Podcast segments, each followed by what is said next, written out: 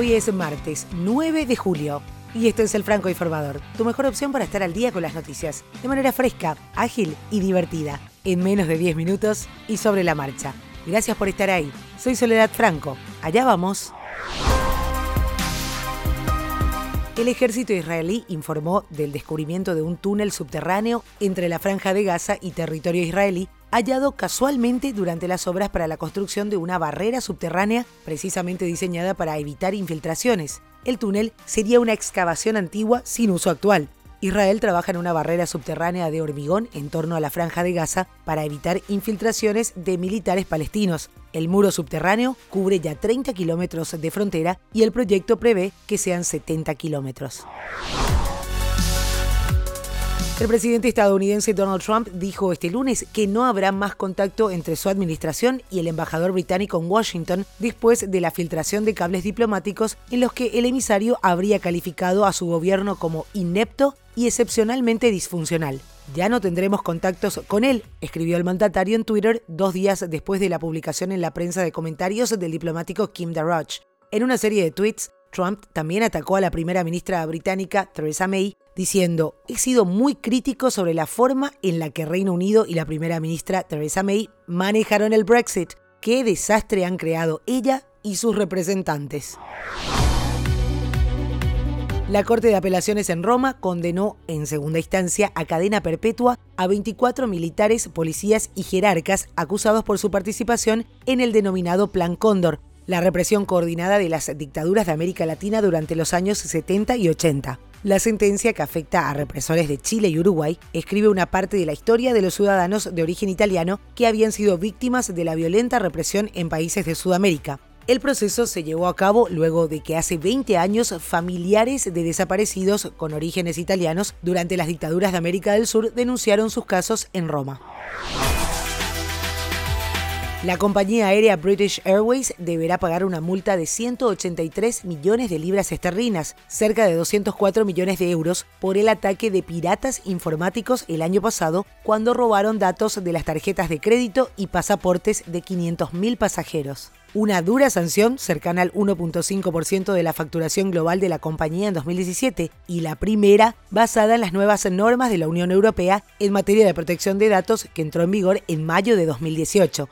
La compañía informó en un principio que el incidente afectó a 380.000 clientes, que luego rebajó a 244.000 pasajeros. Sin embargo, la ICO, la Autoridad Británica para la Privacidad y la Protección de los Datos, elevó ahora a 500.000 el número de potenciales afectados.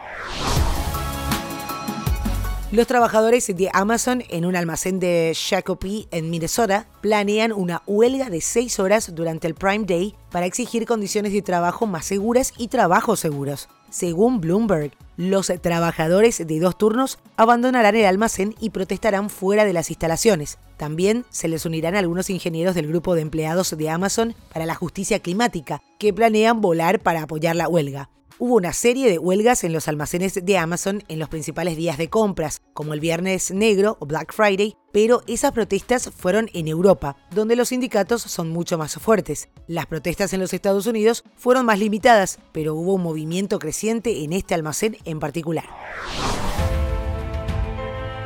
Los investigadores dicen que eliminaron el VIH del ADN de los ratones infectados por primera vez, lo que podría ser un paso hacia la cura del virus en los seres humanos. Científicos de la Universidad de Temple y la Universidad de Nebraska utilizaron una combinación de tecnología de edición de genoma con un medicamento para la supresión de virus para eliminar el virus en 9 de 23 ratones.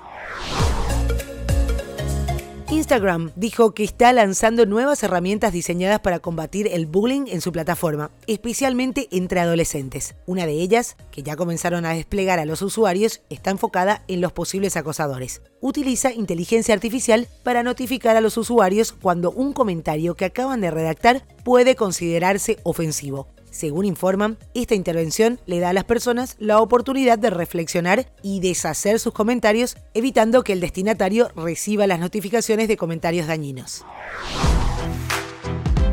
Despidos masivos en Deutsche Bank, que anuncia que 18.000 trabajadores del banco dejarán de serlo. La entidad financiera alemana de 150 años está flaqueando ante la toma de riesgo excesiva de sus administradores. El banco anunció el domingo pasado que cerraba una gran parte de sus negocios de intermediación, por lo que ejecutivos de la división de acciones en Sydney y Hong Kong estuvieron entre los primeros en enterarse de que sus funciones ya no eran necesarias. Así, trabajadores de Deutsche Bank dejaban las oficinas en la City de Londres, las que junto con Nueva York sufrirán la peor parte de los recortes.